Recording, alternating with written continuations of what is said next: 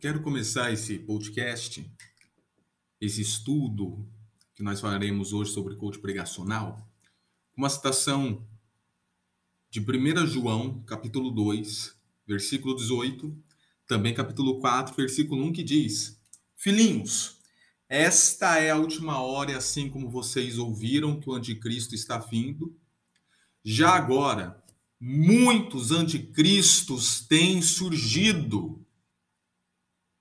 Amados, não creiam em qualquer espírito, mas examinem os espíritos para ver se eles procedem de Deus, porque muitos falsos profetas têm saído pelo mundo.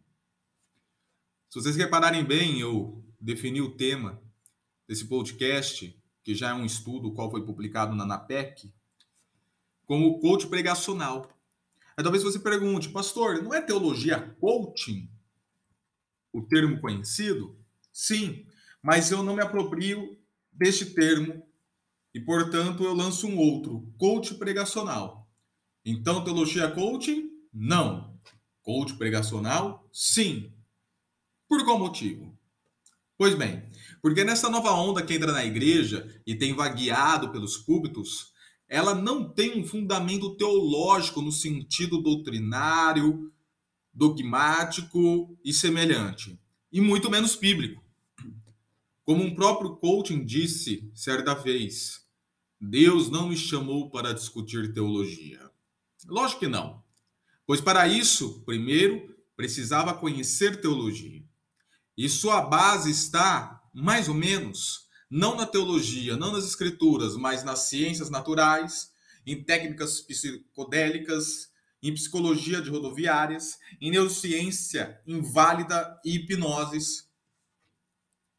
Então não tem como identificar esse movimento como teológico, porém, como mais um modismo que tem arrebatado pessoas e as tornado doentes espiritualmente.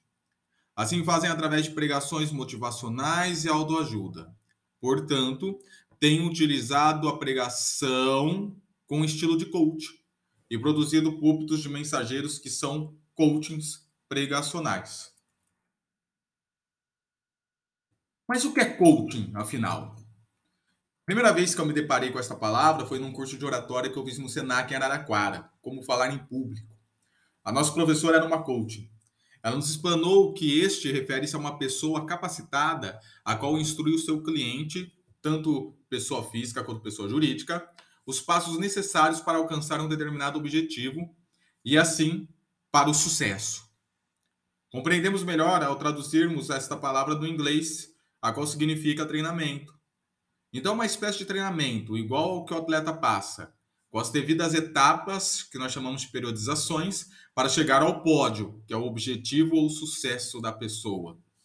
Por isso que o professor de CrossFit, por exemplo, é o esporte até, que eu gosto de praticar, não sou um crossfitter, mas gosto de praticar crossfit, o professor desta modalidade não é chamado de técnico, mas de coach, embora o sentido final seja o mesmo. Observo aqui no que se refere a este coaching secular, eu estou explicando neste momento. Eu também tenho minhas reservas com eles, enquanto conselheiro filosófico, mas não entrarei na questão neste espaço. Agora, traduzindo isto para os púlpitos do evangelicalismo brasileiro, especialmente alguns nomes como Tiago Brunet e David Leonardo, eles dão toda uma orientação para os seus ouvintes a vir destes serem terem sucessos existenciais, vitórias emocionais, renovos motivacionais. Fazem isso com técnicas da neurociência, psicologia, hipnose. Favorecem suas mensagens com a psicodelia, por exemplo, no ambiente que eles estão, geralmente há fundos musicais, luzes baixas, falar romantizado, alternando com gritos vitoriosos, paredes pintadas, vestimenta despojada, estilo na moda e etc e tal. Quanto a isto, nada contra. Quando é usado com sapiência e prudência, e não como um meio para um fim tenebroso, como é feito por eles. Qual fim? Exaltação do homem seja do emissor, aquele que está sendo o coaching pregacional, ou do receptor, aquele que está ouvindo. Dada essa prévia introdução, eu quero falar para vocês sobre dois termos agora: existencialismo e antropocentrismo. Afinal, todo esse discurso é um existencialismo ou um antropocentrismo? O David Jardim Gomes, grande teólogo e apologista reformado brasileiro, pastor presbiteriano, nos ensina um termo chamado teorreferência. Significa esta nada mais é do que um resumo da doutrina do autoconhecimento, que se encontra em Agostinho de Hipona, João Calvino, Hermann Dorber, Cornelius Van Til. Eles ensinavam que um verdadeiro conhecimento existencial é o conhecer a Deus. Destarte, para que a pessoa, o ser, o ser em si, se conheça de fato, é necessário que ela tenha Deus como ponto de referência este revelado em sua inteireza nas escrituras sagradas. Embora um conhecimento inato dentro do ser, da pessoa em si, de quem é Deus, a clareza desse conhecimento parte do ensino bíblico. O movimento coach pregacional, sem saber, altera a referência de Deus para o próprio ser, decompõe a tel-referência e compõe a ego-referência. Termos trabalhados muito bem por Jonas Madureira no livro dele Inteligência Humilhada. O ego, que seria o eu, é o ponto de referência para o conhecimento e, por conseguinte, para as conquistas. Por isso que é necessária a motivação interior que esses pregadores promovem com as devidas técnicas já apontadas. O que determina agora o sentido daquele momento da mensagem não é mais a exposição do texto bíblico em si ou seu ensino, mas sim a fusão de horizontes, conforme o filósofo alemão Hans George Gadamer ensinava a função dos, dos horizontes do receptor com o texto bíblico. Logo, isso não passa de um velho inimigo teológico chamado de existencialismo, porque nessa fusão de horizontes, o texto bíblico não é mais a verdade, nem o receptor em si, mas o que é produzido, uma terceira via que é produzida entre o encontro deles. Última, que é um teólogo existencialista liberal, o grande precursor do existencialismo teológico, melhor dizendo, influenciado pela filosofia de Heidegger, dizia que a verdade do texto não era importante. Por exemplo, não importa se de fato Jesus ressuscitou ou não, se Jonas ficou três dias na baleia ou não, se essas histórias são verdadeiras ou mitos, o que importa é na sua conotação para o contexto da vida daquele que lê e ouve. E para cada qual há um sentido diferente. Então você tem um problema, a experiência do ouvinte leitor, que seria uma tese, o texto bíblico, que seria uma antítese, e no encontro deles, o resultado é a verdade existencial do ouvinte e do leitor, que seria a síntese, que ele toma para si. Então, a interpretação última do texto bíblico não é ele em si, mas a síntese produzida. Isso, portanto, remonta até um outro teólogo existencialista, conhecido como Paul Tillich, em sua teologia da correlação ou da sua apologética existencial, conforme Cornelius Van Til o critica. Esse método existencial de ler o texto bíblico é chamado de nova hermenêutica, ou hermenêutica existencial e exegese estruturalista. Esse método existencial não passa de uma tendência antiquada, refutada, porém utilizada pelos coaches pregacionais. O inacreditável é que eles promovem isso sem saber de todo este aparato teológico existencial e liberal que há por trás. São conservadores na ortodoxia, naquilo que eles falam que crê, mas são existencialistas liberais na ortopraxia, aquilo que se pratica e prega, e até mesmo na ortopatia, aquilo que eles sentem a compaixão correta ou incorreta. E aí vemos a falta de coerência total. Por fim, tudo isso gera o antropocentrismo, pois quem se torna o centro do discurso é o homem, o ouvinte, o ser existencial e não Deus. Da mesma maneira que a Idade Moderna migrou ou retornou para o antropocentrismo, ao colocar o homem com sua razão no centro do conhecimento e desenvolvimento e retirar Deus do discurso, assim o coach pregacional faz ao colocar o homem com sua comoção, aquela emoção forte e repentina, no centro, típico do pós-moderno, e retirar Cristo do discurso. Mesmo que leia textos bíblicos, conte histórias bíblicas e cite versículos, continua sem Cristo no centro, pois não fala em sua inteireza e a devida e honesta exposição, mas só usa como uma antítese conforme apontado agora há pouco por mim, tendo o ouvinte como tese e a síntese, sabe lá o que virará. Preste atenção aqui. Quando Nicolau Copérnico descobriu que não era o Sol que girava em volta da Terra, o geocentrismo, que era um modelo antigo de Aristóteles e Ptolomeu, mas sim era a Terra que girava em torno do Sol, o chamado heliocentrismo, essa verdade ficou conhecida como Revolução Copernicana. Ué, mas o que isso tem a ver com o assunto? Vamos lá. Há também chamado a Revolução Copernicana Filosófica, onde o pensador do idealismo alemão, o mais famoso de todos, Immanuel Kant, propôs que o centro do conhecimento não é mais o objeto, mas sim o sujeito racional. Então, o sujeito não circula em volta do objeto para a descoberta do conhecimento, porém é o objeto que circula em volta do sujeito. Ao traduzirmos isto para o contexto desse artigo, vemos que o egocentrismo, o existencialismo, o antropocentrismo, enfim, as mensagens do coach pregacional fazem justamente isto. Colocam a Bíblia em volta do sujeito existencial e este fica no centro e aquela perde sua centralidade no ensino. Diante disto, trabalhe-se com a exegese e não com a exegese do texto bíblico. Porque a exegese, ela coloca dentro do texto o que se quer que coloca. Enquanto a exegese tira do texto o que ele diz. Exegese, a sua preposição, ex, significa para fora de. Enquanto a exegese é a preposição ex, que significa para dentro de. Outros falariam que ao invés de eles fazerem a exegese do texto, eles fazem a exegegue do texto.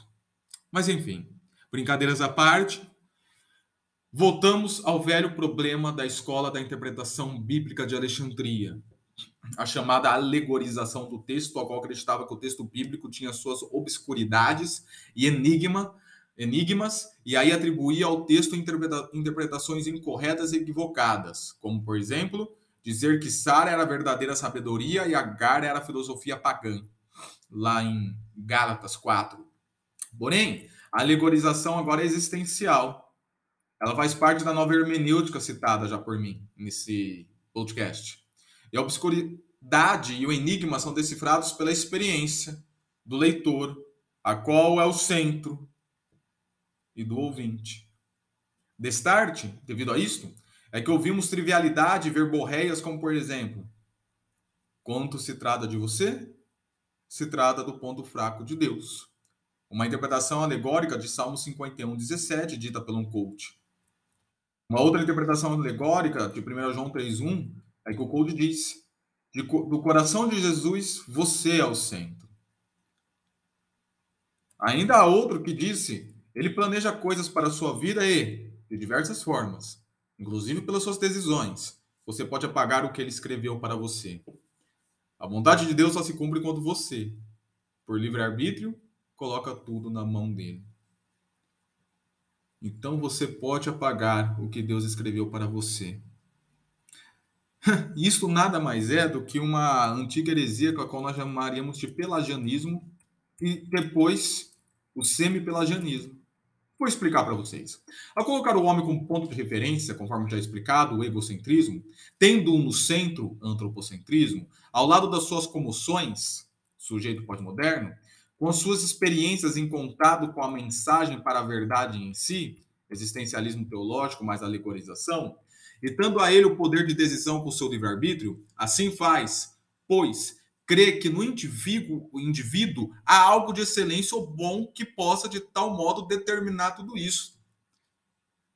Isso não passa da velha heresia chamada pelagianismo, com sua filha o semi-pelagianismo. O pelagianismo diz que a vontade humana não foi prejudicada pela queda ou pelo pecado original. Logo, ela não está corrompida. Desta forma, o homem ou a mulher podem chegar a uma santidade moral pelo esforço próprio. A segunda, o semi-pelagianismo, ainda que creia na salvação pela graça de Deus, crê que o homem tem a iniciativa de sua vontade própria, que é boa. Para isto, logo, o homem coopera com Deus para sua salvação. Porém, este só dá continuidade ao processo começado por aquele. Ou seja, Deus só dá continuidade ao processo começado pelo homem da salvação. Quando esses mensageiros colocam no ouvinte a confiança em que eles conquistarão o que querem através das suas palavras positivas, a heresia da confissão positiva de fé, ou da oração quântica, que contém expressões e vibrações boas e convictas, equilibrará a vida, precisam despravar a motivação interior que há em si e assim por diante, dão ao homem ou à mulher o poder primário do esforço próprio às, a devidas conquistas, objetivos e vitórias. Deus será tão somente um mero coadjuvante e motivador através do texto bíblico pregado. Deste modo, gera a questão filosófica produzida por Friedrich Nietzsche, a vontade de potência. Isto ensina que em sua realidade interna, o seu psique, existe um desejo, uma emoção instigante, o eros, a paixão fervorosa, uma vontade a qual torna-se a força, o combustível, a potencialidade necessária para que o indivíduo viva intensamente, alcance seus objetivos, especialmente os existenciais. Então, a semelhança que há na mensagem do culto pregacional com a vontade de potência é levar o indivíduo a buscar dentro de si, do seu ser, a energia precisa para seguir em frente. Se a vontade de potência estiver baixa, agora ela é renovada e pronta para as conquistas, não na dependência e confiança em Deus, porém na autodependência, autoconfiança, autoesforço. Enfim, na vontade de potência, ministrada pelo coach pregacional, que por sua vez é boa e eficaz, é o que nós vimos nas heresias oriundas já de Pelágio.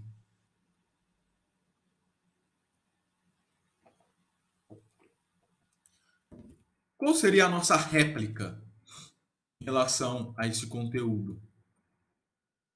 Eu gostaria de partir para a nossa réplica usando um grande apologista protestante, o qual eu gosto muito, chamado Francis Schaeffer. Dentro dos mais variados ensinos de Schaeffer que nós podemos abstrair, um deles chama a busca pelo andar de cima. Schaeffer ensina que o homem vive existencialmente vazio, no desespero. Diante disto, há duas buscas: o andar de baixo e o andar de cima. O primeiro, que é o andar de baixo, é a procura do fundamento na razão. Enquanto o andar de cima, o segundo, é a busca do fundamento da fé cega. Para o homem de hoje, a razão é uma coisa e a fé é outra. E são insociáveis, a visão dualista da realidade.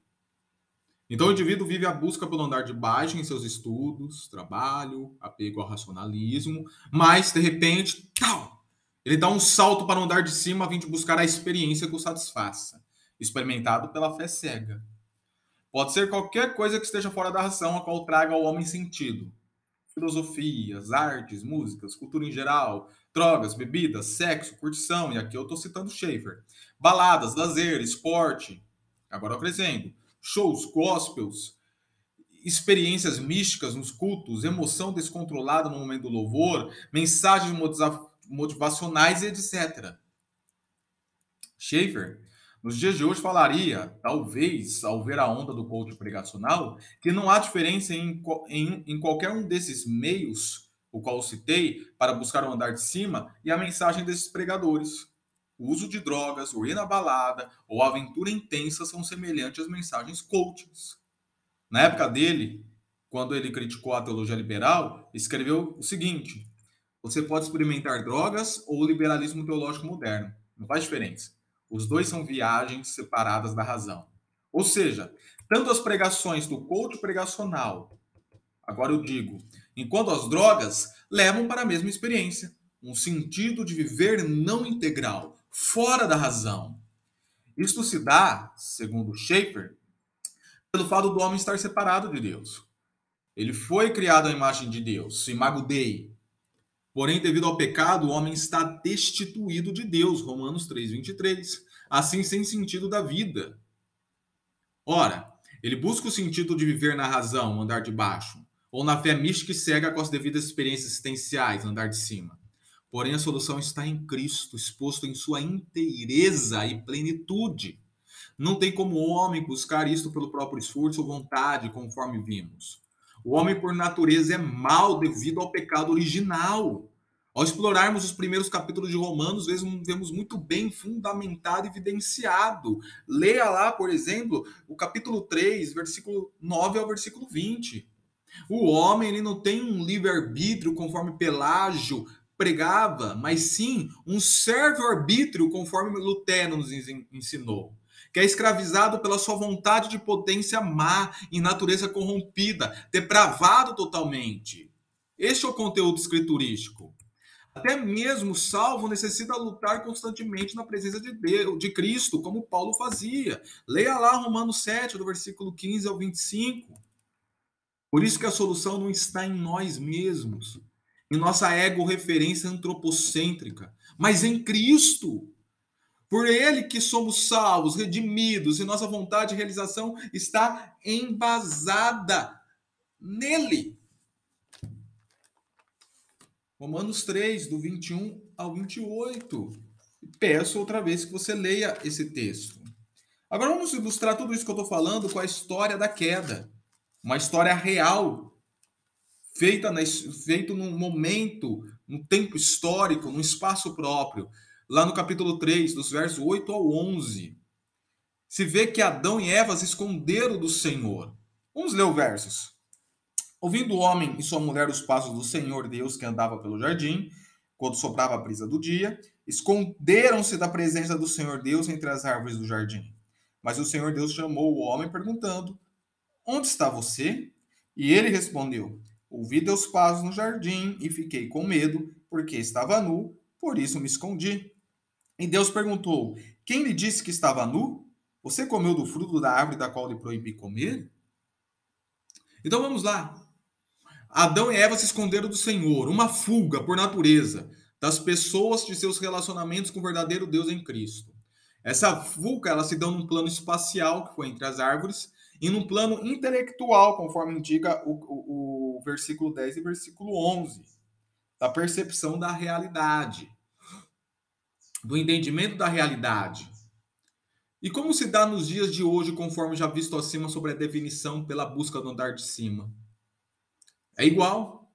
Mas o próprio Deus que dá a solução, quando ele vem ao encontro do homem, no versículo 9, e traz a providência com o derramamento de sangue, a morte de um animal para cumprir a nudez do homem, versículo 21, que diz: O Senhor Deus fez roupas de pele e com elas vestiu Adão e sua mulher. E isto já era uma prefiguração de Cristo Jesus, daquele que inocentemente morreria para cobrir a nossa nudez espiritual e nos trazer salvação. Por mais que o homem buscasse a própria solução nesta fuga, versículo 7, quando diz que os olhos dos dois se abriram e perceberam que estavam nus, então juntaram folhas de figueira para cobrir-se. E até hoje, o homem quer fazer isto, a sua fuga, buscar por si mesmo a salvação sem Cristo. E não para por aqui. No verso 16 a 19, se vê que o Senhor declarou as consequências do pecado original para o homem, e assim afirmamos que até hoje sofremos o resultado de ordem existencial, tanto físico quanto psicologicamente, em decorrência deste afastamento de Deus. O próprio Martinho Lutero falava de pavor, desespero, sensação de perdição, agressão e ansiedade, uma angústia intensa, a qual ele chamava de Afchetung, isto o afligia na consciência. Dizia ele: não há um só canto não preenchido pelo mais amargo sofrimento, horror, medo, dor e todas essas coisas parecem eternas. Desse terror emocional existencial pelo qual o reformador passava, ele não optava por fugas, andar de cima, vontade de potência ou ouvir contos pregacionais, se fossem nos dias de hoje. Lutava ao dizer Cristo pro mim, o qual significa Cristo por mim. Este era o âmago da sua teologia. Ele afirmou: em Jesus Cristo, Deus deu-se a si mesmo, absolutamente sem reserva, para nós. Não pelo fato de você ser seu centro, mas pelo exercício da sua graça e misericórdia, conforme demonstra Efésios 2, do 8 ao 10 e Tito 2, do 11 ao 14. Assim ele é por nós e não contra nós. Porém, isto não aprende isto não, não é captado em mensagens motivacionais ou psicodélicas. Todavia, é nas profundezas da experiência com Cristo. E aqui eu cito o meu versículo favorito de todas as escrituras, Filipenses 3:10. Quero conhecer a Cristo, o poder da sua ressurreição e a participação dos seus sofrimentos. Voltando a citar Schaeffer, este homem foi o fundador da apologética reformada em seu aspecto prático. Ele mostra a centralidade de Cristo em todos os aspectos da vida. Não existe a dicotomia do racional ou do pístico, que seria o da fé, do ponto de vista da verdade cristã. Tudo está em Cristo e convergido em Cristo. Mateus 18, 20, falando que, que, que na ocasião da regeneração de todas as coisas. Efésios 1, 10, Colossenses 1:20 da reconciliação quer nos céus, quer na terra, ou de tudo convergindo em Cristo, lá em Efésios 1:10, conforme já, citei. No momento que pararmos de viver essa vida dividida e colocarmos toda a nossa existência em Cristo, tendo como centro de tudo, vivendo nele e em sua dependência, não necessitaremos mais por esta busca desenfreada por experiências surreais, como as mensagens dos coachings. Em Cristo há a resposta para tudo. E assim não há necessidade de tratar as escrituras com alegorias, existencialismos, estruturalismos e toda esta onda trivial. O texto bíblico deve ser exposto de forma correta e com a devida interpretação. O pregador necessita estudar profundamente o texto e lá desfrutar da presença de Deus. Passar por todas as etapas exegéticas e hermenêuticas necessárias. Depois disso, fazer a devida a devida contextualização para os nossos desafios atuais. Conforme dizia Calbart, precisamos ler a Bíblia em uma mão e o jornal em outra. Nos dias de hoje seria o smartphone. Explicar o texto corretamente, igualmente extras e Pedro fizeram, Neemias capítulo 8, Atos capítulo 2, não exaustivamente na pregação, mas corretamente. E aplicar devidamente e concluir em Cristo.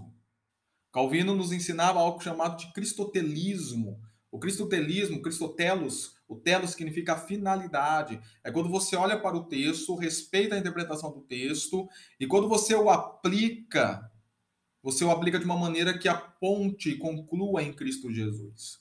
Nem todos os textos da Bíblia necessariamente falam de Jesus ou dão a entender de Jesus. Mas quando você explica aquele texto, você pode na aplicação, de alguma maneira, colocar Cristo como finalidade. E assim na sua supremacia. E não para o ego do ouvinte. A mensagem das Escrituras já é atual, contextual e existencial em sua exposição. E isso eu escrevi muito antes do Ed René falar que a Bíblia precisava de ser atualizada. Ela não precisa de anomalias dos coachings para agradar o sujeito pós-moderno. Então, eu quero dar um ultimato aqui para partir para a reta final desse podcast. Lembra da Revolução Copernicana Filosófica que falamos? Então, também há a Revolução Copernicana Teológica. Essa sugere que o nome de Deus não seja mais o centro do discurso. Eu vou explicar o que eu quero dizer com isto pois o nome dele pode ser ouvido e interpretado por aquilo ou aquele que a pessoa tem como Deus em sua vida, Deus com D, minúsculo. Ao falar Deus, portanto, há vários sentidos que o ouvinte pode atribuir. Então é necessário fechar o discurso em Cristo. Logo, o centro de é o nome de Cristo e tudo circula em volta dele. O Cristo que apazigua a ira do Pai contra nós. 1 Tessalonicenses capítulo 1, versículo 10 meros pecadores, e não centro, muito menos o ponto fraco de ninguém. O Cristo revela verdadeiramente Deus, João capítulo 1, versículo 14 e 18. Se as pessoas continuarem atrás desse, desse modismo de coachings pregacionais e estes persistirem assim a ministrar, colocando-se como o centro do discurso com suas vontades e ambições, só estarão na fuga e não saberão de fato o que é o evangelho em seu interesse e completude. Portanto, sugiro que parem com o tamanho gracejo e se coloquem no seu lugar por direito, que é aos pés de Jesus, e qual vez a mulher pecadora que está registrada em Lucas capítulo 7, versículo 36 a 50. Pecador igual você e a mim, sujeita à sua condição má, todavia achou solução nele. Querido, Rejeite esses falsos profetas, anticristos, cultos pregacionais. Rejeite seu ego, sua vontade e sua experiência como fundamento. Centralize e conheça Cristo